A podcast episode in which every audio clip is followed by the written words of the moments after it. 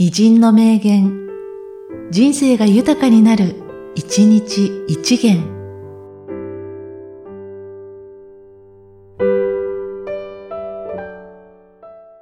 3月25日、辰の金吾。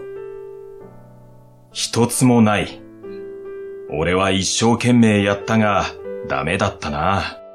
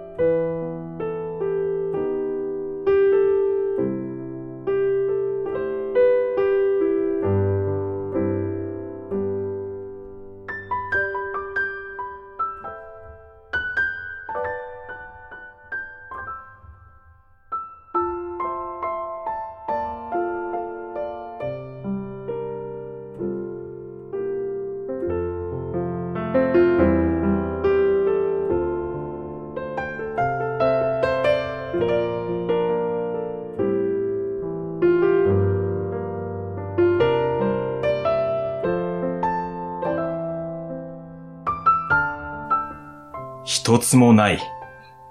俺は一生懸命やったが、ダメだったな。